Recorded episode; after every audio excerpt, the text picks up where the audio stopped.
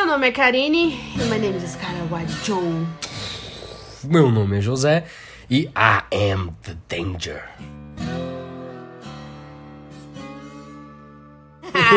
Pelo título do podcast, você já deve ter imaginado que a gente tá aqui pra falar sobre o universo de Breaking Bad, né? Do criador Vince Gilligan, roteirista e diretor. Exatamente, estamos falando aqui das três grandes produções, né? Quebrando o Mal, Melhor Chamar o Saulo e El Camino. Que são obras fantásticas. Incrível como a pessoa consegue acertar tantas vezes, né? Nem o Peter Jackson conseguiu. É isso aí, gente. Então, ó, pega o seu cigarro, tá bom? Quebre seu cristal azul e vem com a gente. Depois da vinheta que a gente vai dar um aviso paroquial aqui. Solta a vinheta! Telefone no puff. No puff. Telefone.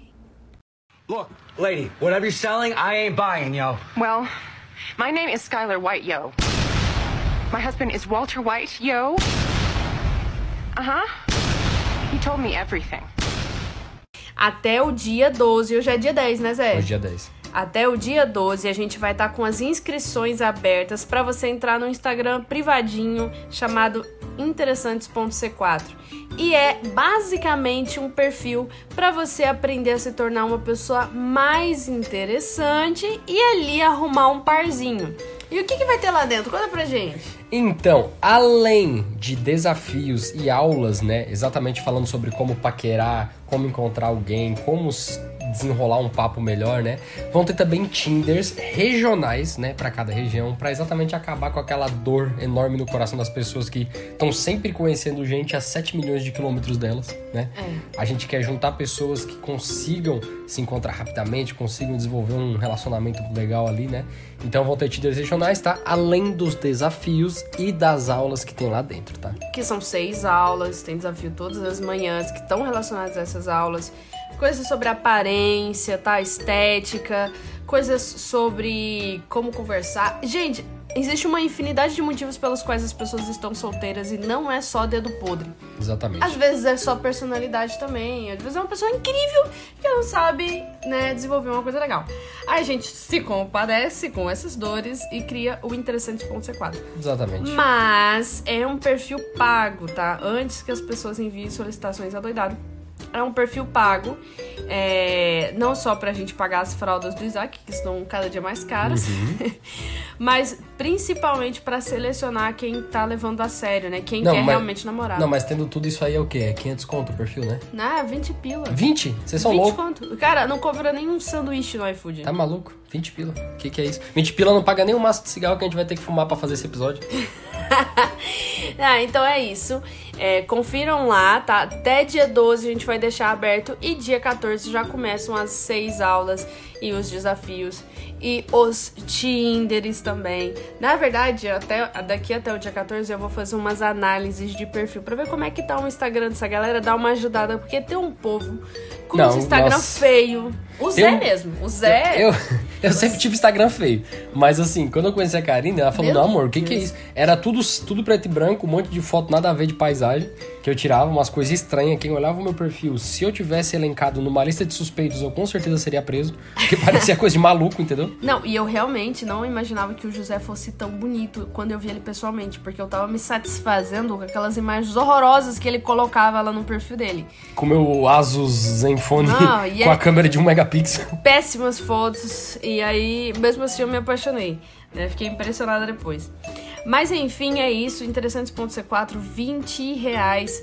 Basta entrar no arroba interessantes.c4, copiar aquela chave Pix que tá na bio, enviar o comprovante do Pix no direct do Interessantes, não do Camada, nem no meu WhatsApp, nem do por e-mail, nem por carta. E esperar a eu aceitar a solicitação de amizade de vocês. Amizade é não, de. de tô entrada, no Face, tô entrada. no Face. Enfim, e tá pronto, isso. e é isso. Você vai estar tá lá. Bora Muito lá. Bom. I am not in danger, Skyler. I am the danger. Bom, para começar, Zé, né, vamos explicar um pouco como funciona para as pessoas aqui. El Camino, Breaking Bad e Better Call Saul são três obras de drama. Mas Exatamente. é aquele drama do, do, do Orgulho e Preconceito? É esse drama? Não é. Não. é o drama Mela Cueca. É um drama com uma mistura realista e cômica que o Vince Gilligan, é, ele meio que desenvolveu pra si mesmo. Então, é aquele drama que você vai estar tá rindo, que vai ser meio suspense, que vai ser meio ação, que vai ser meio, é, sei lá, filme cult. É muito complexo a, a, construção narrativa do Vince Dillon, o jeito dele explicar as coisas. O cara é genial, o cara é genial. A gente começou pelo Better Call Saul, porque entrou no hype esse ano, né? Uhum. Saiu a última temporada agora em 2022, esse ano, ano passado. Mas saiu a última temporada em 2022 e eu vi algumas pessoas no Twitter comentando que a coisa tava incrível e eu falei, não, beleza, vou assistir. Fui, comecei a assistir. O Zé pegou depois da primeira temporada e começou a assistir comigo. Então ele não tem muita noção do comecinho, mas eu expliquei resumidinho. É, não, você pegou a partir da terceira. Eu peguei. Não, mas eu vi um resumo bem grande da, das primeiras. É. A gente reviu episódios que eram importantes, né? Da, da, primeira e segunda temporada. E assim, como é que funciona, né? É, agora a gente tem que fazer a decisão de que se esse episódio vai ter spoiler ou não.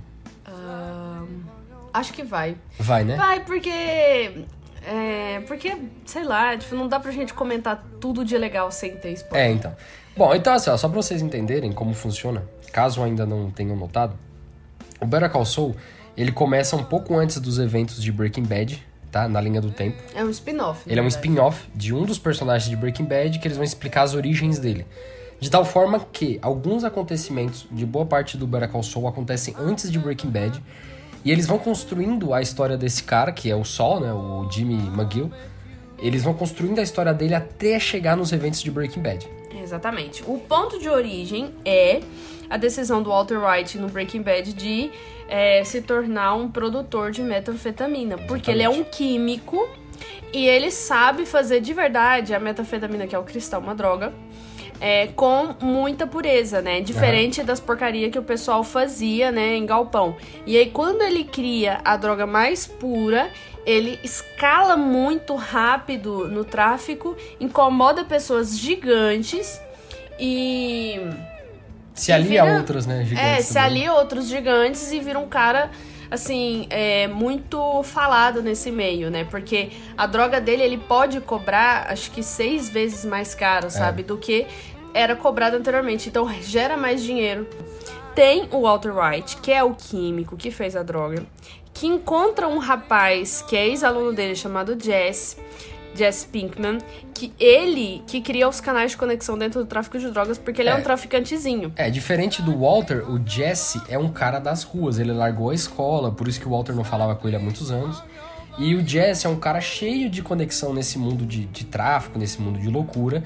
E uma dessas conexões que ele precisa quando um dos parceiros dele é preso nessa, no meio desse rolê todo é o terceiro personagem que vai conectar esse universo inteiro, que é o Sol. É, o Sol, Sol Goodman. Goodman é, precisa atuar nisso aí, porque vocês sabem, né? A justiça é podre e se o advogado for bom, qualquer marginal consegue defesa maravilhosa e se dá bem. Exatamente. E aí o Saul Goodman é fantástico. O Saul Goodman, ele é um cara conhecido no meio do crime e pelo Jesse também por causa disso, por fazer vista grossa para as coisas. Ou seja, o Sol, ele pega um cara e ele olha no olho do cara e fala: Tá, tudo bem, você matou cinco pessoas, deixa eu ver como é que eu faço para te proteger agora. E ele oferece uma defesa insana pro cara e consegue tirar o cara da cadeia. E ele é muito malandro, então assim, ele, ele ensina muita coisa pro, pro Walter White, é... que é um tiozão, que é aquele americano básico médio de 40, de 50 anos. Uhum. E ele ensina muita malandragem de rua para ele. O Saul Goodman tem muitos contatos porque ele defende clientes que são pessoas perigosas dentro do tráfico.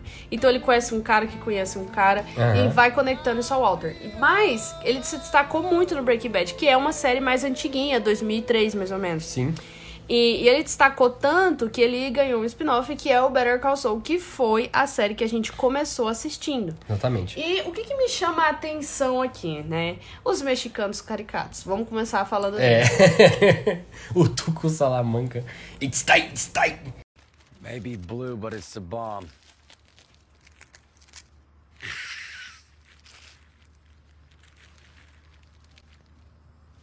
Oh, tight, tight, tight, yeah. Oh, blue, yellow, pink. Whatever, man. Just keep bringing me that. Kicks like a mule with the balls. Nossa senhora, o cara é todo mexicano. Não, e o, o Breaking Bad atende totalmente aquela piada de que passou pro México, o filtro muda. É, o Fica filtro tudo amarelado. Acho que eles inauguraram isso. Ele acha que eles não. É, tipo assim, no momento que tá no México, você sabe porque a câmera fica extremamente amarelada. É. Sendo que é só questão de alguns metros pra sair de Albuquerque e chegar no México, né? Não, os mexicanos, a princípio, a gente tem o Tuco, ele é muito caricato, que é, É. aquele cara. É, é aquele cara que. Que é muito sem noção, muito irracional, muito expansivo, muito, tipo, de poucas palavras e muitos gritos. Violento. E ele se veste muito mal, tipo assim, a cafonice sem fim. Um monte de anel enorme no dedo. Um monte de anel enorme, muito maluco. É... E parece que ele não respeita, sabe, o, o, o negócio mexicano. Ah, O negócio não, o negócio americano, sabe, de, de se portar. É, mas aí a gente vai vendo que o diretor roteirista ele vê uma oportunidade de desenvolver melhor isso sem estereotipar tanto. E aí a gente vai ter outros mexicanos maravilhosos, tipo o Nacho. Nacho Vargas O é Lalo, um né? cara muito controlado. É um cara que tem uma família e respeita ela. Ele tem umas namoradas dele, mas, tipo assim, ele não, não construiu nada. Ele é um cara de respeito, um cara, assim, que, infelizmente, pelo caráter dele de não servir direitinho a ninguém, ele acaba tendo a própria ruína. Inclusive, a melhor morte é a dele. A do Nacho, né? A do Nacho. A melhor. Na... Pra mim, a melhor morte entre os, os vilão, assim, é a do Nacho. Ele é muito, tipo. Ele morre cuspindo na cara de todo mundo Exatamente. e não deixa ninguém matar ele. Esse que é o negócio. Ele se mata. Ele se mata. tipo Cara, assim. melhor morte do cinema. Mas aí a gente vai ter, por exemplo, o Lalo. O Lalo que já é o oposto do Nacho. Ele é, É. extremamente fiel, confiável, mas muito psicopata. Ele consegue Ele é ir de sorriso a cara séria em dois segundos. É, eu acho engraçado porque, assim, realmente, se você olha o começo de Breaking Bad, se o Tuco fosse o único, a única conexão do cartel na série, não seria justificável o tamanho do cartel. Então eu vejo que, por exemplo, com a introdução de personagens como o Gus, o Eladio, né, até o próprio Hector, que é um cara ruim, mas é um cara com a cabeça muito fria, Complexo. você começa a entender, beleza, eu entendo como o cartel chegou na dimensão que chegou, entendeu? De dominar toda a Norte América. Tipo assim, são uns caras frios e o Tuco é só uma ponta de lança disso tudo, entendeu? Exatamente. Eles vão subindo essa escada e chegam a cara de uma frieza, tipo o Gus, né? O Gus é um cara. Mas o Gus não é mexicano. Não é, ele é O americano. Gus é chileno. É, ele tá do outro lado Chileno, da fronteira. mesmo. né? É, mas, e, inclusive, essa é uma grande tensão ali. Uhum. Porque ele não quer se portar como os mexicanos que são bagunceiros, E ele vem de cafonas. fora, né? É, ele percebe que ele vem de um lugar mais inferior ainda e ele tem que se destacar mais. Então ele é muito correto. Inclusive o Gus Fring merecia um spin-off. É, então, a gente tava pensando aqui, né? É, a gente fala muito isso, eu e a Karine. Se tivesse um próximo spin-off, provavelmente um dos poucos personagens viáveis pra desenvolver ali seria o Gus. Por quê? O Gus tem um passado no Chile que ninguém explicou até agora, né? Ou seja, o cartel, o Eladio fala que eles conhecem o Gus e não explicam isso. Falam que o Gus é muito conhecido no Chile e ninguém e sabe perigoso. perigoso, temido, ninguém sabe o que, que ele fez. Sabe-se que ele tem grana antes dos acontecimentos de Better Call Saul e Breaking Bad, porque ele bancou a universidade daquele químico, aquele rapaz que ele namorava, né? Ele bancou Ah, a ele é universidade. gay, isso é, não ele é gay. fica, tipo, isso fica claro nas entrelinhas, linhas, linhas. É. O que eu Tem também uns dois acho episódios que cita isso. que Eu é- acho interessante isso também, porque toda vez que a gente vê um gay na, em algum filme, alguma série, a personalidade dele é ser gay. É, Sabe assim, parece que a opção sexual dele é tudo sobre ele. eu Na- gosto disso que, tipo assim, em Breaking Bad, as circunstâncias de uma pessoa te denunciam muito pouco do que ela é. É. Walter White, professor bonitinho, família formada, narcotraficante. Aí, Ele é, ele é uma pessoa Entendeu? que tem um coração ruim. A. A. Como é que é o nome da. Gente, eu esqueci. Da namorada do, do Saul Goodman. do sol é a Kim. A Kim, Kim uma família 100% desestruturada. Ela mesma assim é uma pessoa que Uhum. deu certo e que faz tudo certinho. Então assim, não é necessariamente o ponto de partida da pessoa que vai definir o final. Mas o que isso não tem nada a ver, mas o Gus, mesmo gay, isso não é tudo sobre ele. Não, você pensa isso assim, é muito interessante. você fecha o olho e eu falo assim, imagine um personagem gay sul-americano do Chile, tá? Que é, vai para os Estados Unidos imigrante e ele tá envolvido com tráfico. Cara, você vai pensar, o cara. Você imagina um- uma queer, assim, toda doidona, com personalidade expansiva, é, sei lá, ajudando algumas coisas. Estilo Saul Goodman, só que mais pro lado assim, da tipo, Dando estilo. em cima da, dos É, homens. estilo jaqueta de couro e tal. Só que aí você recebe o Gus. E você fala, ah, o cara. Certinho, metódico, toque, Todo escrúpulo. toque, todo sério, tudo fechado, né? Ele é muito fechado, o Gus. Ele é muito fechado. My name is Skylar White Yo. Puxando isso, é uma coisa que me chama muitíssima atenção do, do roteirista, é dele criar personagens que não estão condicionados amorosamente. Exatamente. Eles não estão. Tipo assim, se eles terminarem seus relacionamentos amorosos, a gente não liga, sabe? Tipo assim, não muda É. a trama. O Howard, Uhum. ele era casado esse tempo todo e a gente nunca Aí descobriu viu. pro final a mulher dele. É, tipo assim, tipo assim, a gente nunca ficou sabendo que ele era casado porque nunca teve interferência Sim, nisso. sim, sim. Isso traz um toque de realidade muito grande, porque às vezes a gente vê filmes e séries e, e se um personagem tem um problema amoroso, vá, já, entendeu? Então. Estraga outras coisas. É, mas é porque ali. o apelo, o apelo romântico, ele é muito forte hoje em dia, porque ele é fácil. É fácil fazer apelo romântico. é- Ele desperta muita coisa em muita gente. O Vince, ele se mostra um gênio exatamente porque ele não recorre a apelos românticos. É, o Chuck é divorciado e não Aham. foi por causa do divórcio dele que ele ficou maluco. O Jimmy, ele é três vezes divorciado. Ele termina com a Queen, com a Kim. E mesmo assim, isso não muda a trama de nada. Ele Aham. já tava virando Saul Goodman antes disso. A Kim termina com, com o Sol, mesmo é, percebendo que era um problema. E ela não fica maluca por causa, inclusive, da casa, tá tudo certo, a vida dela fica normal. Ah, quem mais? O Gus é gay e isso é um meríssimo detalhe. O Lalo tem aquelas mulheres que moram com ele e, tipo, ninguém nunca explicou aquilo. Nem se toca Lalo nesse não, o assunto. Nacho. O Nacho, perdão. É. O Nath, ninguém entende quem são aquelas moças que, que moram com ele, se são pessoas que ele, que ele cuida, ou se são namoradas, ou são rolos. E tem uns É, caras que, tipo assim, agora que eu citei, eu lembrei, né? Tem uns caras que nem sequer desenvolve isso. Tipo, o Mike. A gente sabe que ele teve o filho dele. É. Mas a mulher dele, tipo, ele nunca fala disso. O Lalo. Cara, o Lalo é maluco, nunca. Entendeu? Ninguém nunca sabe. Ninguém nunca sabe. A, a mulher que é a, a ex-nora do, do Mike, se ela tivesse um envolvimento romântico, poderia desenvolver alguma coisa no Mike e, e ficar tenso. Mas nunca. Mas eles não fazem isso, eles, eles criam aquela coisa de ser mãe solteira e ser normal, sabe? Tipo, não ficar procurando namorado. Quem mais? É... O próprio Walter White com a Skyler, eu acho que é a única traminha romântica, porque você vê que o Walter faz coisas, né, é, baseado no, no amor que ele tem pela Skyler. Tanto que é, quando ela trai ele, ele fica meio pirulito da cabeça. É, ele tem. Assim, o amor deles ele é meio patológico, né? A gente É. vai falar disso, que é o fato de que a, a Skyler castra o White constantemente, né? Constantemente. Mas, no geral, o único envolvimento familiar mais importante é a família da Skyler mesmo e do Walter, né? Que ele tem É. aquele. Mas de resto, é uma série muito pouco romântica, isso é muito legal. Não, é, isso é muito legal porque não só estamos exaustos de ver Aham. isso na, na dramaturgia, como também traz muita realidade. Tanto que o Jimmy, é, Jimmy McGill, né, né, antes de ser Saul Goodman, Uhum. você não vê nenhuma problemática sexualizada nele. Aham. Ele é um cara que poderia ficar muitos anos sem sexo e tudo bem, sabe? Porque ele tem outras tensões dentro dele. E a vida real é assim, vocês acham que, tipo assim, todo mundo sai e tem uma. Todo mundo que é casado ou que é solteiro bagunceira tem uma vida sexual movimentadíssima. Às vezes não tem, entendeu? Tem gente, tem muita gente na, na realidade que é assim, né? Que, tipo, é uma pessoa muito neutra sexualmente falando. Às vezes, não, você tá convivendo com gente que nunca beijou na boca e fala que É. beijou, mas enfim. E fica de boa, sabe? E isso é legal na série, por quê? Porque também previne um outro problema de séries modernas que a gente assiste, que é a pornografia. Putaria generalizada em tudo que é cena, em todos os lugares.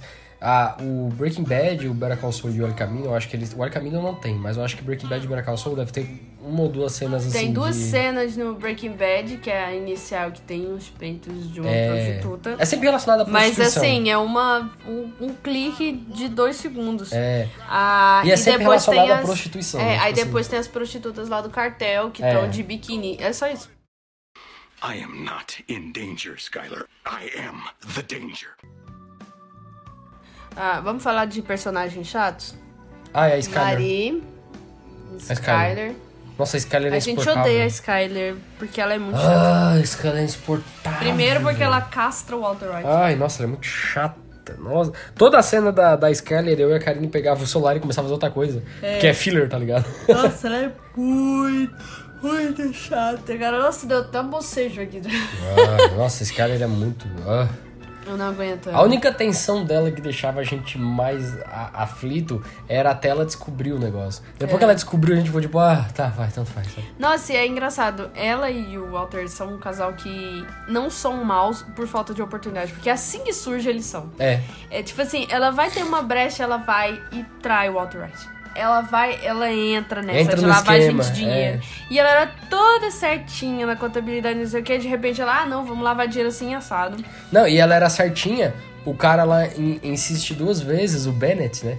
Ele insiste duas vezes ela fala, ó, desse jeito que o livro tá, eu não publico. Tem que mudar. Dá aquela lavadinha de mão, Cara. ele vai lá, muda, ela publica. Pô, ah, tá ligado? É. Ela sabe, ela não denuncia. Ela, é- ela é uma pessoa boa por falta de oportunidade Exatamente. de ser má. E o Walter White também. O Walter White, ele não é um, um coitado. Ele não é... Ele é uma pessoa muito egocêntrica. Sim. que tá com esse ego ferido, né, por causa dos amigos dele que fizeram sucesso. Ele inventa esse negócio de dar aula mais por, por aquela coisa de, de ser um salvador, né? Tipo assim, ah, eu sou um cara excelente, estou salvando a educação, oferecendo É. a minha excelência à próxima geração, sabe? Que é coisa Madre Teresa. Mas ele não gosta daquilo. Não. E ele e tem um episódio que me marca muito, que o Walter White fala assim: Cara, você não quer ser o melhor do mundo em uma coisa? Ou seja, você percebe que ele não tá mais lá pela grana. Não. Ele não tá mais pra deixar um, né, um sustento pra família dele. Ele tá por uma superação pessoal. E isso é uma lição, assim, pesada pra gente. Porque Exatamente. às vezes a gente condiciona a nossa felicidade com esse- essas superações ridículas, toscas, sabe? É, o personagem do Walter me lembra muito aquele negócio que o Jordan Peterson fala de que uma pessoa fraca não é uma pessoa boa. Tipo assim, o fraco é só um cara que não tem condições de fazer merda. Porque ele é fraco, entendeu?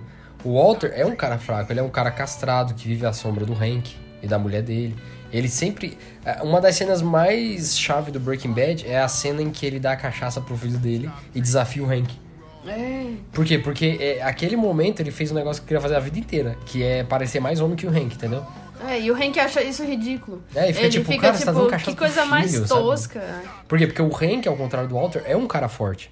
O Hank, ele não é bom porque ele não consegue fazer outra coisa. Se ele quisesse ser ruim, ele era, ué. Ele aceitava suborno e pronto. Inclusive, nossa, ele teria muito mais oportunidades. E a É, gente. Ele é chefe da narcóticos, ele podia ser muito ruim. O Mike é, é ex-policial, né? Uhum. No, no Better Call Saul, a gente fica... sa- Nossa, esse episódio tá uma bagunça, né? De, de séries aqui, mas enfim. A gente tá falando É. do universo Breaking Bad inteiro, tá? Não é de uma série. O Mike fala no Better Call Saul que ele era policial e que é impossível um policial não acertar propina, né, para várias situações do dia a dia. Sim. E a gente vê que com o Hank não aconteceu isso. E ele é o único policial que não aconteceu isso. O Gomes também, né? É, o Hank, ele, ele é muito fora da curva nesse sentido, né? Ele é um cara bem... Muito sincero, ele tem, tipo, três ou quatro policiais sinceros, honestos, perto dele, que ele forma um núcleo, né? Tipo, de, de parceiros e tal. Aquele chefe dele antigo, do bigodinho. É ele, aquele chefe, e o Gomes, ele faz um núcleo com esses caras e só trabalha a partir dele, sabe? Inclusive, o... É porque a gente tem que contextualizar o Hank, né? O Hank é o cara que, quando ele descobre que o cunhado dele é traficante, ele quer matar o cunhado dele. Não tá nem aí. Não, tipo a assim. gente precisa fazer aqui um recap da situação dos personagens. Aham. O Hank é um policial de um departamento especial, né, da Polícia dos Estados Unidos, que é a narcóticos, a Sim. DEA ou a DENARC. E ele é tipo um chefezinho lá dessa, dessa, desse departamento. Ele é casado com uma kleptomaníaca chamada Marie, que inclusive não sei. Não, na, agora a gente fala sobre a estética É, da, da série.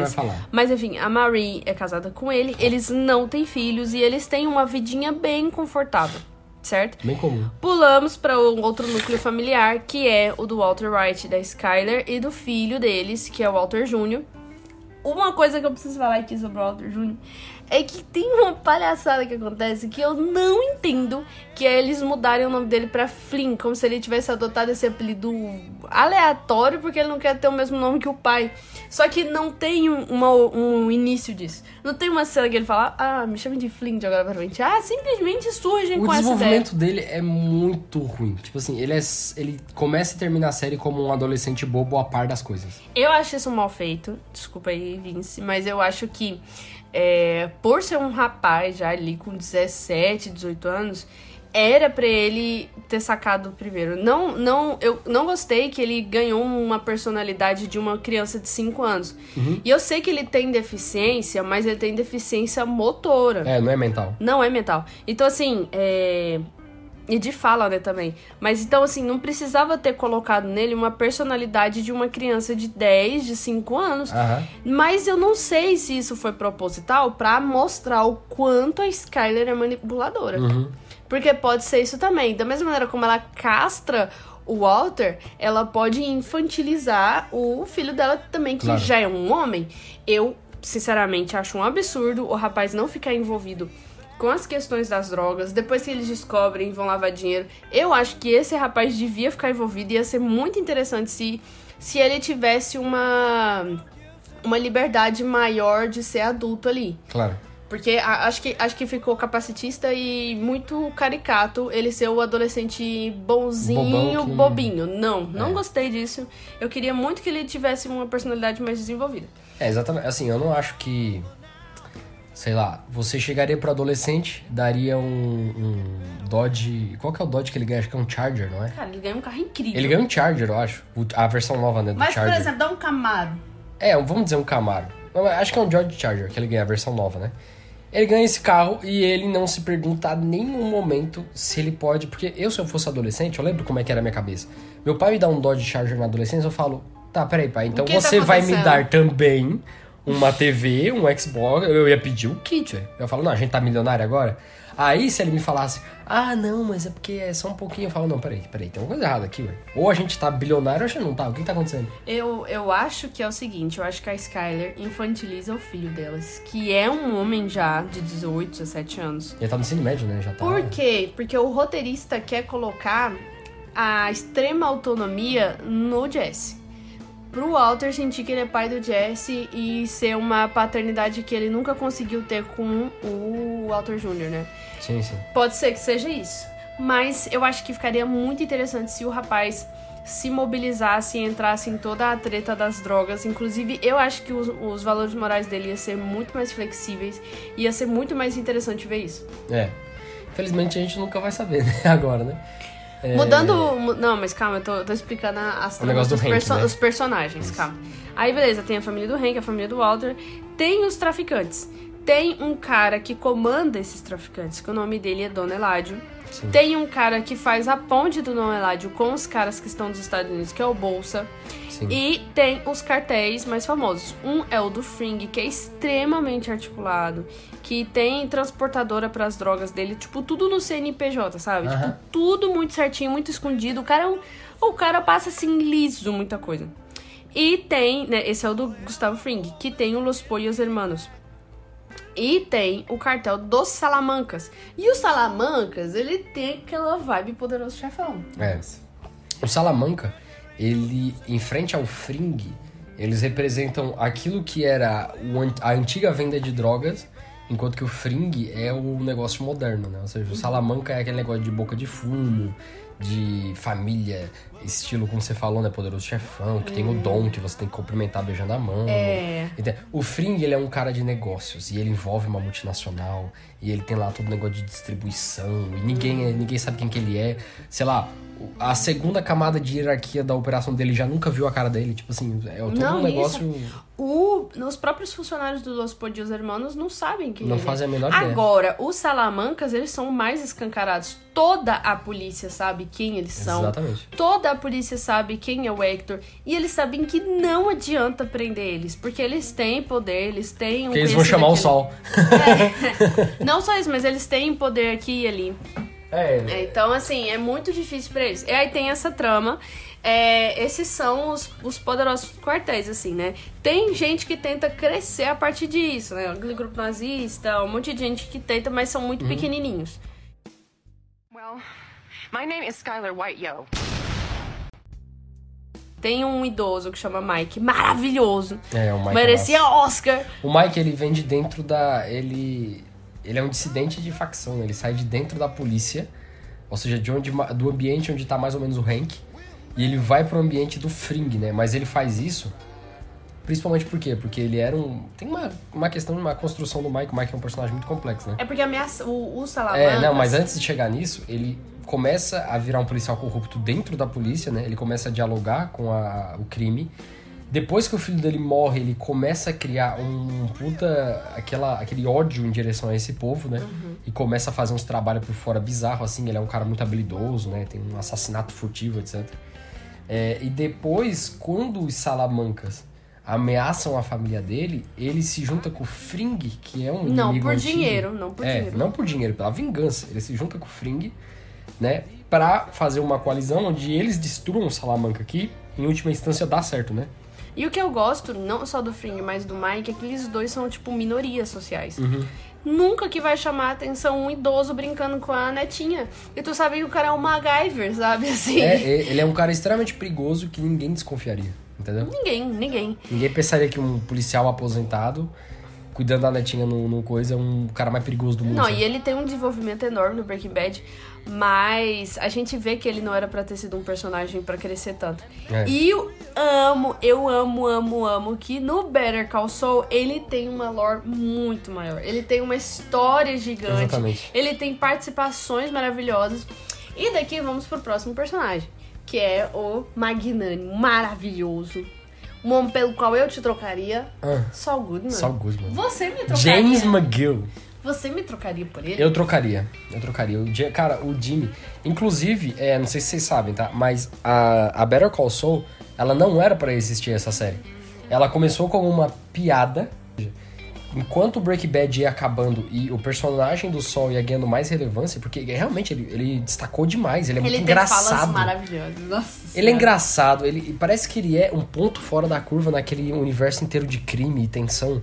Ele é um cara que veste ridículo, todo estranho. todo, É, é, melhor chamar o sol. E ele, fica, e ele fica fazendo essa porra de melhor chamar o sol nas situações mais tensas do mundo. Exatamente. Tipo aquela hora que ele vai comprar a casa do Jesse.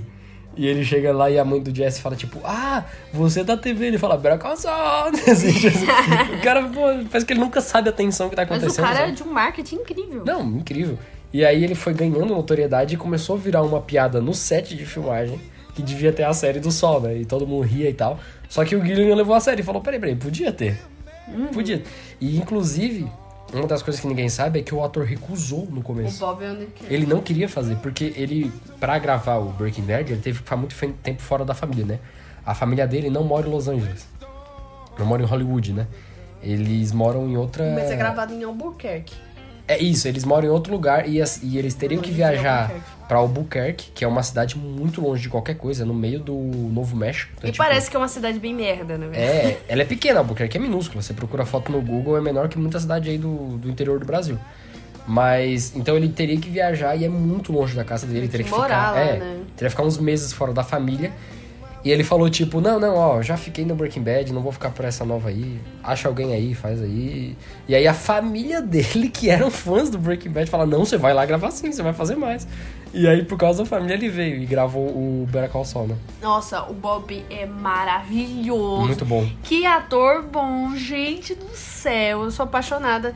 Em todas as cenas ele, ele é muito engraçado. É. Aquela, eu gosto da estética dos tribunais norte-americanos, porque aquilo é a realidade, sabe? A gente assiste suítes e pensa que os tribunais são limpinhos, Aham. lindinhos, é cheio de cena de ação, assim, Uhum. de o cara chegar, vem com uma apelação gigante, não sei o que, mas não é, é um ambiente podre, sujo, com o telhado caindo, o que com que eu uns acho- funcionário feio. Sabe o que que eu acho mais engraçado do Better Call Saul? É que eles mostram que 90% dos julgamentos Os caras resolvem antes de chegar no tribunal. Eles conversam entre si e falam, cara, vamos pro pau dor de cabeça, vai, o que, que você quer? Aí outro fala, ah, eu quero 10 mil reais. Fala, ah, vai, toma aqui 10 mil reais. E aí eles chegam na frente do juiz e falam, ó, a gente fez um acordo, passa pro próximo aí, não quero saber disso. Ah, É porque demora, é burocrático. nossa, vocês falam, ah, vai, o que, que é? Ele matou cinco pessoas, Você- vai, bota na cadeia 10 anos. Aí o outro fala, não, não, 10 não, pô, bota 3. Ele fala, ah, tá, vai, 3 anos. tá ligado? Os advogados fazem isso na vida real, eles conversam, eles sentam e falam, ô, pelo amor de Deus, olha que caso ridículo. Não, e, o- e os ambientes. É, Gente, é incrível, é incrível, isso é incrível. E, e é engraçado, porque como eu assisti em Better Call Saul primeiro, eu não tinha ideia de que o Mike era o Mike, entendeu? Aham. Ele era só um cara da, da portaria ali do tribunal. Sim. É, eu conheci o Mike por causa dos shitpost, que tem o Mike é, Thursday, né? Não sei se você sabe. O, o Mike Thursday é a quinta do Mike. Aí todas as páginas de shitpost, boa parte delas dos Estados Unidos, começa a postar vídeo do Mike na quinta aleatoriamente, vídeo dele matando gente. Porque é a quinta do Mike. Eu sabia quem ele era. Quando a Karine chegou pra mim, ela tava assistindo e falou: Amor, tem um velho incrível nessa série, que ele é todo maluco. Eu falei: Peraí, como é que ele é? Ela falou, ah, ele é careca e ele é do Brick. Eu falei, ah, é o Mike, velho. Quinta do Mike, pelo amor de Deus. Não, e, e aí a gente tem outros advogados ali no, no Better Call Saul. A gente tem o Charles McGill, que é o, É, o Chuck, Chuck. o Howard Hamlin, Howard Hamlin, é, Howard Hamlin e o Charles McGill fazem parte da HHM, que é uma empresa de advocacia, e que não contratou o Saul Goodman. Depois a gente descobre que isso não era por causa do Howard, era por causa do Chuck. Traição dentro da própria casa. hein? Isso. E o Chuck, que tem aquela alergia à eletricidade, ele é a perfeita explicação do filho mais velho do filho pródigo. É, isso é verdade. Porque ele não suporta a misericórdia, ele não suporta ver o, o Jimmy. E o Jimmy tentou várias vezes ser uma pessoa boa e fazer tudo certinho, mas o Charles falava: você não é assim. Você não devia. Você tá fingindo. E, ele, e, o, e o Jimmy às vezes até tava fazendo de verdade. Ele fala: ah, é verdade, eu tô fingindo. É o papel do demônio, né? Falar tipo assim, não, você se arrependeu, se arrependeu nada, você é ruim. Mas era doloroso pro Charles ver o Jimmy chegar no mesmo lugar que ele, que é ser um advogado, e, e se tornar uma pessoa habilidosa. Era doloroso pra ele ver que o irmão poderia ter sucesso também, essa profunda inveja que ele sentia, né, de querer o outro sempre baixo. Aquela história de. Exatamente como você falou, né? Do filho pródigo. É tipo assim, ué, mas eu tô servindo na, na casa certinho, faz anos, chega esse otário lá da rua, porque se arrependeu, ele vira a gente também, sabe? Isso é muito forte, porque o, Chuck ele morre com amargura. É. Ele morre com amargura. E se ele não tivesse colocado o Jimmy pra baixo tantas vezes, não existiria, sabe, o Saul Goodman. Não. Não existiria. Não existiria.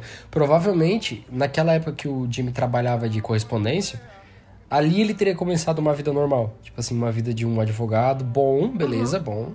É, talvez oportunista, como o cara lá do, da defensoria chama ele, né? Fala, ah, você era muito oportunista e tal. Mas, como o próprio cara da defensoria fala, agora você é outra coisa. É. Você não é mais só oportunista. E esse outra coisa, eu acho que boa parte que propiciou isso foi o Chuck. Foi o Chuck, eu acho que foi o Chuck sim. E é muito frustrante que a gente fica com tanta raiva do Howard esse tempo todo pra perceber que era o Chuck. O Zé não e viu. o Howard é um cara inocente no final. É. Ele é só um empresário, sabe? Ele é só um cara que tá tentando livrar a bunda dele. Mas o Zé não viu a primeira e a segunda temporada pra sentir o ódio que é pelo Howard, assim, que eu senti. Isso é muito, muito forte. Todo mundo comenta, né? A, a Kim, maravilhosa. Eu gosto muito dela. Eu gosto dos detalhes metódicos dela. Pra É. mim, ela é muito melancólica. Ela é muito respeitosa. Ela, tipo assim, mesmo explodindo de raiva, ela não fala o que ela tá pensando, ela se cala e solta alguma coisa respeitosa. Ela não invade o espaço de ninguém. Eu amo a Kim. A Kim é muito A massa. Kim, ela é o Hank, sabe, do Saul. Ela é, a É. única pessoa justa e, verda e boa. E a Kim é muito. Ela tem muito o arquétipo da- do pecador, né? Ela faz um negócio e ela se arrepende muito do negócio. Inclusive, eu tava até comentando com a Karine. E corta nela também. E ela corta as coisas quando ela se arrepende, né? Eu tava comentando com a Karine que tem uma verdade que tanto a Kim quanto o Jimmy, eles chegam separadamente, eles chegam nessa verdade. Só que a atitude deles diante dela é diferente. Que é o quê? É, vocês lembram que o Chuck, um pouco antes de morrer, ele diz pro Jimmy, ele fala pro Jimmy, que o Jimmy machuca todo mundo que tá perto dele. O Jimmy machuca as pessoas que estão perto dele. E o Jimmy sabe que é verdade. Você vê que ele fica amargurado com aquilo. Só que a resposta do Jimmy frente a isso é raiva. Ele fica com raiva do Chuck por ter falado isso e vai embora. E ele não se arrepende. A Kim, o que ela diz pro Jimmy um pouco antes de sair da vida dele é: nós machucamos pessoas que estão perto de nós e ela chora por isso. E ela fica com dor por causa disso e ela larga o título de advogada dela, larga o Jimmy e vai viver lá na puta que pariu sozinha, entendeu? Porque ela se arrepende disso. É engraçado essa postura dos dois que é muito diferente, né? E que vai definir o que, que é o Sol e o que, que é a Kim. É, o Saul Goodman não tem nenhuma moral depois, É. na verdade. Ele só tem bom humor e muito marketing. É. E É. péssimos ternos. ah, não nem fala. I'm a lawyer. Even drug dealers need lawyers, right? Especially drug dealers. O Better Call Saul, o que, que eu gosto lá? É a, aquela coisa, e o, e o Vince faz isso bastante em Breaking Bad, mas muito, muito mesmo em Better Call Saul, que é a gente ter um baita de um spoiler antes do negócio acontecer, mas é aquele spoiler 50%. A gente Sem não contexto. sabe o que aconteceu ali. É, por exemplo, como eu não tinha visto Breaking Bad, eu não tinha sabido que o, o Saul Goodman virava aquilo depois, porque ele fugiu e etc. Então, toda vez que tinha aquela cena do Saul Goodman no- fazendo aqueles rocambole gostosos, aquelas rosquinhas, eu ficava pensando, como é que a gente chegou nisso, né? E essas cenas em preto e branco, pra dar um ar de frieza, são incríveis, incríveis Sim. mesmo. É Uma coisa também que é um spoiler, isso é uma curiosidade que o cara do. Um pessoal lá do Nerdcast comentou que também se conecta com uma outra curiosidade. As cores de Breaking Bad, a gente vai falar mais sobre isso, mas as cores representam muita coisa. Tem muitos símbolos nas cores, Não, né? a gente vai falar sobre a estética, vai ter um É. bloco de estética aqui, só um minutinho. E tem uma, uma coisa que é um fato sobre a série, é que criminosos são sempre retratados com cores mais quentes. Em Breaking Bad e em Better Call Saul. E uma coisa que é um símbolo que acontece muito antes, é aquele ursinho na piscina, com um lado da cara destruída, Queimado, né? sem com olho. um olho sem olho. E ele cai aonde? Ele cai na piscina do Walter White. Uhum. Caus- por um acidente que foi causado indiretamente pelo Walter. Esse ursinho é o símbolo da morte do Gus. É, e assim, que perde um lado da cara por conta de um acidente causado indiretamente pelo Walter. Não, que e é assim, o, é, coisa- quando acontece esse negócio do ursinho, é tipo duas temporadas depois que acontece é, o negócio, sabe? E você fica tipo, o que, que é esse ursinho? Por que, que eles estão mostrando isso? E você fica tipo, caraca. E eu não sei se vocês sabem, mas. Não sei se vocês lembram, né? Mas é um dos totens que o, o Walter fica sempre com ele, é o olho desse ursinho. É. Que simboliza ele exatamente carregando a morte do Gus com ele, né? Cara, Assim, isso é, isso é muito maluco, assim. é muito doido Ah. como o cara é detalhista, né? Não, agora eu vou falar sobre um personagem muito maluco de bom, que é o Hector Salamanca. Uhum. Ah, esse cara é muito desgraçado. Ele é desgraçado. Nossa, que ele- personagem bom, cara. Ele é bom, bom. e ruim, velho, vaso ruim. Esse velho é vaso ruim. Ruim demais. Mamão, acabou o café mesmo. Eu acabei de ver você botando café. O Zé vai beber café, tá me negando o café, pecado. Cafezinho pra mulher. Eu ganhei uma goleta. uma goleta de Uma café goleira. frio. Mas enfim, o Hector Salamanca. No início do Breaking Bad, eu acho que eles não souberam exatamente explicar como. Não sei, eu acho que aquela cena foi mal feitíssima. Dele no meio do nada, né? Ele no meio do nada, com as roupas de maltrapilho, numa cadeirinha de roda, sabe? Uma casa feia podre. A gente sabe que o cara é muito rico. É. Então eu acho que isso foi um vacilo do roteirista. Assim- que ele depois pensou, nossa, dá pra criar uma lore nesse cara. Pois é, e eu lembro que quando no Breaking Bad o Hector fica com aquele problema, ele vai direto já pra casa de, de, de apoio, aquela, aquele asilo, né? O- Eles tentam consertar o negócio. É, e, e no, no Breaking Bad, por algum motivo, ele começa naquela fazenda, mas depois eles consertam, né? Eles colocam consertam, mas na- fica parecendo que é só um velho inválido, assim, É. sabe? Mas no Better Call Saul, ele é muito desgraçado. É. Gente, como ele é, sabe, assim, tem- o Zé não viu, porque é no iniciozinho, mas ele começa a perseguir o Mike. Ele é muito chato, ele é muito agressivo. E você vê que ele não tem, por mais que eu tenha falado daquela coisa do poderoso chefão dos Salamancas, eles não têm essa cumplicidade, esse amor que os italianos têm um pelo outro, É. da máfia. Eles têm, na verdade, um desprezo um pelo outro. Todos são úteis apenas, úteis. É. E, e é aquela coisa, né? Quando um morre, eles não choram. Eles falam, não, sangue é por sangue. Eles querem só matar quem matou. É. Então, assim, não tem esse sentimental. Isso é muito louco. O velho é muito frio. E eu achei perfeita a morte dele, porque se o Gus tivesse matado ele com uma injeção, um tiro na cara, teria sido sei lá, meio que covardia, a gente fala. Tipo assim, ah, o É, cara é inválido, realmente. estão sacaneando Assim, ele. a vingança do Gus contra o Hector foi completa. Ele matou todo mundo que o Hector tinha por família. Ele zerou os Salamancas. Não existe mais Salamanca depois de Breaking Bad. Então, mas ali meio que parece que os dois se fazem mal. É. E isso é bom porque não romantiza nenhum desses dois É. grandes vilões. Porque qualquer um que tivesse ficado vivo, o outro seria um coitado. Um coitado. Porque o Hector efetivamente matou o amor da vida do Gus. Uhum. Se o Hector mata o Gus e o, e o fica vivo, o Hector é o desgraçado e o Gus é, o É. coitado. Se os dois morrem, é tipo assim, sangue por sangue, literalmente. né? Sangue por sangue. A gente vê essa cena. Esse episódio devia chamar Sangue por sangue. É. Mas é muito doido. É, adoro os gêmeos. Os gêmeos, Os gêmeos é muito legal. Os gêmeos mexicanos Muito são legal. incríveis. Ele- Eles têm aquele sapato bicudo incrível, maravilhoso, muito bem construído. o cara é bom. Eu vou te falar, a imaginação do Vince Pois pra é. criar personagem. Não, nossa, não tá. Não, não é brincadeira. Mas é bem que eu também acho que ele foi deixando rolar e aí alguns personagens ganharam destaque e outros não. É, ele. Isso, isso ele é muito bom de fazer. De, por exemplo, colocar caras na trama. Ele vai colocando gente. E aí ele vê que o fandom, ele deve ter um. Sei lá, ele deve ter muito costume de olhar os reviews das É. pessoas, o que, que tá. Porque ele reage ao fandom. O fandom fala, tipo assim, nossa, o Mike é muito legal. O Mike tem uma temporada inteira em Dragon Ball. Eu acho que Tá o? Mike, o Saul Goodman não É. era pra ser O Hector, grande. o Hector. O Hector Salamanca, a gente vê que ele vai ter um desenvolvimento. É, eu acho que o Gus Fring, ele era pra ser só um chefão, mas criaram uma história por trás. Eu acho que aí no, a gente vai ver no Better Call Saul que ele desenvolve melhor os gêmeos. Ele, ele, olha só, aquela primeira cena que aparece o Saul Goodman, que ele fala, não foi eu, foi o Ignácio. Ele tá falando do Nacho. E aí o cara, o diretor criou um Nacho. Ele desenvolveu o personagem inteiro. Por causa dessa fala, Só uma sabe? fala, uma linha que o cara fala. É a única vez que o Inácio é citado no, no Better Call Saul. Exatamente, o Incrível. Ignácio, o Ignácio Vargas, ele vai lá e desenvolve muito. Eu gosto muito da trama também do, do Ignácio versus Lalo, É. que é uma trama muito boa, assim. Não, o Inácio contra a vida do crime no geral, né? Porque o Inácio, ele é um cara que ele não tá até a cabeça no crime por causa do pai dele.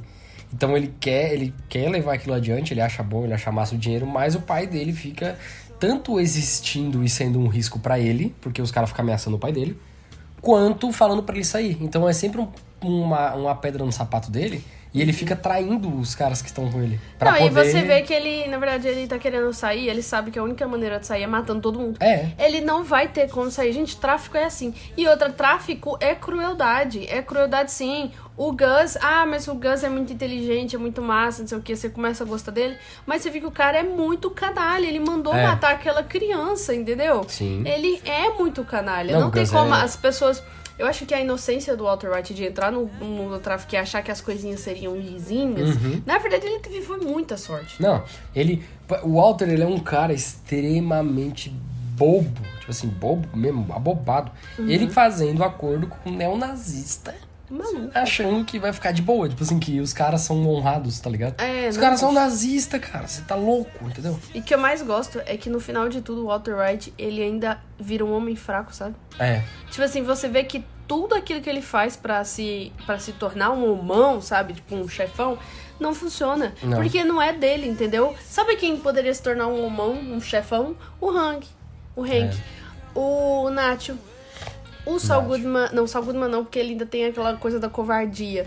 O Saul, ele é, ele é mais pra covarde do que pra, pra bobão. É. E aí a gente vê, né, em resumo, finalizando todas as histórias aqui, é, a gente vê a questão de que é, observem bem com quem vocês casam, né? Porque. Se seu marido começar a chegar em casa muito tarde, você pode pensar, ah, tá saindo com mulher. Ou ele tá começando um esquema de narcotráfico. É, não, mas eu falo assim, observem bem com quem vocês casam, porque tudo que o Walter White faz de ruim, na verdade, é uma vontade reprimida de ser um homem em É. alguma coisa, sabe? De ser é, forte e se posicionar bem nas coisas. Se a, a Skyler não fosse, né, tão, assim, castradora dele, nem é mandona, porque mandona Marie é e mesmo assim não muda nada do Hank. Mas se a, a Skyler não tivesse é, castrado tanto ele, provavelmente ele não queria se libertar tudo de uma vez, sendo uma pessoa ruim, matando 10 pessoas na prisão, matando o Mike, matando. Cara, ele quase matou o Jesse, ele não matou o Jesse por falta de oportunidade. É. Look, lady, whatever you're selling, I ain't buying, yo. Falar rapidinho do El Camino. Ah, o El Camino. Cara, o El Camino é o momento em que o Vince falou assim: eu vou ser bom. É. Uma vez. Eu- Mano, o Jesse se ferra. O Jesse se ferra. O- todo o tempo que ele existe na Terra, ele tá se Nossa, ferrando. dá muita dó, ele fica Nossa, rouquinho. cara, ele, fica só rouquinho. se ferra, se ferra, se ferra, se E é ferra, se engraçado, ferra. porque no começo a gente, a gente fica com raiva dos amigos idiotas drogados dele, o Skinny Pete e o Badger, mas depois a gente gosta deles. E o, e o, o- sobre o El Camino, é aquela coisa, né? Cara, ainda bem que acabou. É tipo assim, você acabou bem. Você vê ele dentro do carro indo, indo ter uma vida normal, construir tudo com 25 anos. E você 26. fica naquela constante tensão ao longo do filme inteiro de que ele vai se ferrar de novo e acaba, vai você fala. errado, errado. Aí você respira, tipo, acabou, que bom, ele tá safe, entendeu? Tipo assim, nossa, cara, oh, mas assim, falando sério, ele merecia. Ele comprou esse Nossa, lugar tá de maluco, paz tá a partir maluco. de muita dor, velho. Nossa, o cara Tá se ferrou maluco. demais, demais, demais, demais. Não, e o ator que faz o Jesse é tão bom Ele pra é chorar. Ele é tão bom pra falar do coração. No começo eu achava que ele era mau e burro, mas na verdade ele era só ganancioso e imaturo, sabe? É. E burro ele é, no final. Não, ele é mas muito você vê o que, que a dor causa nele, ele tá rouco no final. Gente, que ator bom, que ator bom, bom, bom mesmo. O cara é muito bom. Cara, genial. E eu acho que, é, como ele falou também, né? Ele agora provavelmente vai ver uma vida de artesão, né? Criando Uhum. coisas manualmente, que ele sonhou, né? Que ele fala naquele grupo de autoajuda que ele tinha sonhado. E isso é muito bom, cara, porque o Jess, ele é um cara que ele caiu nessa por ser idiota e que sempre que ele tenta ser ruim, que é igual aquele arco dele lá da casa, um monte de mendigo, né? Sempre que ele tenta ser ruim, ele faz mais mal a si mesmo do que aos outros. É. Então e ele, é um só cara... suporta isso quando ele vê outras pessoas sendo ruins. Então toda vez que ele tá pra baixo, ele tem que se rodear de, de drogados. É, então é muito bom que ele sai dessa, tá ligado? Escapa desse, dessa loucura. E é bom também pensar que o tempo que ele passou lá preso com os nazistas, ele acabou se limpando das drogas, né? Porque foi uns anos. Então, tipo assim, ele acabou passando lá as. As- Ah, mas eu odiava o Todd. Desde a primeira cena que Nossa, ele o Todd- fez aquele negócio com a criança, eu queria a morte desse homem. Não, esse cara é. Mano, esse Todd, ele é um personagem extremamente odio- odiável. Tipo assim, nossa, Eu que odeio raiva ele. desse cara. Eu odeio os nazistas, eu odeio todo mundo ali. Inclusive, tadinho, o Jesse vai construir uma vida nova, vai, mas vai estar sempre desgraçado da cabeça porque ele tem É, flashbacks ele- disso, sabe? Sim, ele, não, ele tomando banho levando susto, sabe? Tipo assim. Ele não vai conseguir namorar. Você sabe Foda. que ele não vai conseguir namorar, casar e ter filho. Ele não complicado, vai, ele não complicado. vai. Mas é um filme muito. Olha, eu vou te falar, o El Camino, depois que vocês assistirem tudo, é um filme pra você ver e ficar se deliciando com É. a estética cinematográfica. Inclusive, agora, vamos falar sobre a estética, que é uma coisa fantástica. Ah, é maravilhoso. Nossa, Os elementos do, do Vince Gillian são cara, incríveis. o zelo cinematográfico desse cara é insano. Tipo assim, ele tem. é, ele começou isso, obviamente, no Breaking Bad, mas em Better Call Saul e no El Camino, que são posteriores, ele parece que levou isso ao máximo. Ele, ele, tipo assim, o Better Call Saul é tão bem construído visualmente, é tão bonito, as cenas são tão bonitas. Tipo assim, não tem nenhuma cena feia. Cara, é qualidade cinematográfica, É não bom. é série. Aquela série que tem três câmeras num cômodo e mostra uns ângulos aqui e ali. O que eu, o que eu amei desde de, de, de primeira, né, foi a quantidade de cenas, assim, descartáveis. Que seriam facilmente, sei lá, tipo, tedioso isso e aquilo. Isso é bom, cara, porque é, você perde um pouco aquela coisa da série comercial que. Ah, informação, informação, informação no próximo episódio. Informação, tipo assim, cara, Breaking Bad vai ter lá, sei lá, 10 minutos de um sorvetinho sendo consumido por formigas só pra você digerir o fato de que o Sol saiu com o Nacho e foi embora. Não, e o, e o Saul Goodman, ele tem. O Jimmy, né, no caso, ele vai ter várias cenas em que, por exemplo, ele tá numa fila. E tá tipo ali, aí ele tá numa fila, ele olha no relógio. E aí ele fica ali dois minutos, uma cena no- dele numa fila, dele é, sentado num banco, olhando pro nada, Exatamente. fazendo uma cara de pensativo, e não aparece a voz dos pensamentos dele. Então você tipo pensando, o que esse cara tá pensando? Será que essa Pois é. cena vai dar alguma coisa? Não vai. Será que esse personagem vai desenrolar alguma coisa? Não vai. Isso Isso, é é, bom. muito bom. Isso enriquece muito. Isso é bom porque é como se você tivesse, por exemplo, entrando no museu e olhando as obras, entendeu? Você tem que ter um espaço pra caminhar, né? Não pode ser tudo obra. Você não pode ter quadro, quadro, quadro, quadro, quadro, quadro. Você tem que ter um espaço pra andar. E aí parece que as séries, as séries mais modernas, elas são sempre cheias. Tipo assim, informação, não tem nenhum tempo pra só olhar as coisas, sabe? Só pra ver, só pra entrar naquele universo. Não, e as cores são muito específicas das emoções do que estão acontecendo é, ali. com certeza. Você vê que o Chuck, ele já morreu emocionalmente só de ver o jeito que é a casa dele totalmente escura, É. cheia de coisas, sabe? O...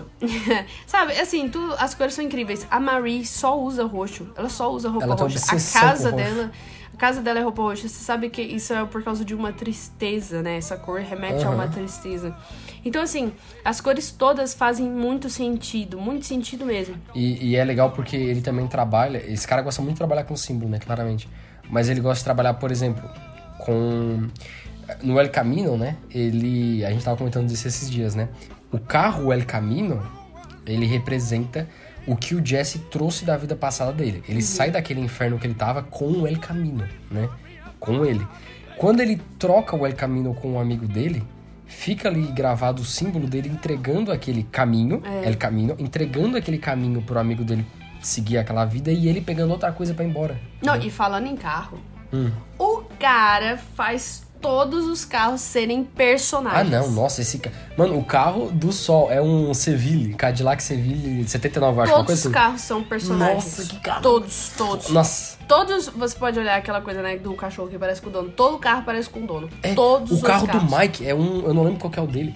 O carro pretão, quadrado, duro. É, bem poderoso pesado. chefão o carro. É, pesado, entendeu? Os carros dos mexicanos, tudo customizado, tudo cheio de coisa. Tudo maluco, Tudo é. chamativo. Nossa, muito bom. E tem muito carro clássico nesse filme. É Demais, muito interessante demais. isso. É... E o Gus, que já é mais limpinho, mais moderninho, ele vai ter ali um SUV. É, É. Cara, isso é muito bonito. Nossa, os, ca- os carros do, do Jesse são muito, muito bonitos. É. Aquele momento que ele tá tentando passar despercebido, ele arruma aquele carro horroroso. Então você Macalhão vê, Beck, um negócio todo. se você vê os carros, eles são personagens também. Aham. O El Caminho, o próprio caminho. Não, É, e ele comunica coisa, né? Por exemplo, o Walter, quando ele começa a fabricar droga, o carro dele é uma casa que se move. É um símbolo de tipo assim, ele leva a casa dele pro deserto, entendeu? E ele cria uma outra personalidade. Exatamente. É uma outra casa, uma outra família. Tipo assim, Exatamente. ele existe em outro lugar, entendeu? Isso é muito doido. Não, e, e quando ele, ele fica evil mesmo, quando ele fica totalmente maldoso, é, ele já troca o carro dele por um carro melhorzinho. Aquele preto lá, é, Isso. sedã, né? Não, e é tão simbólico também no Better Call Saul quando o carro do Jimmy, aquele amarelo que tem uma porta cinza, é, cai lá no deserto. É tão simbólico isso. Inclusive, que cenas incríveis, né? É, porque aquilo ali também remete a ele passando a ser aquilo que ele fala, né? Do amigo do cartel. Isso. Agora eu não sou mais o advogadozinho oportunista, igual o amigo dele fala, né?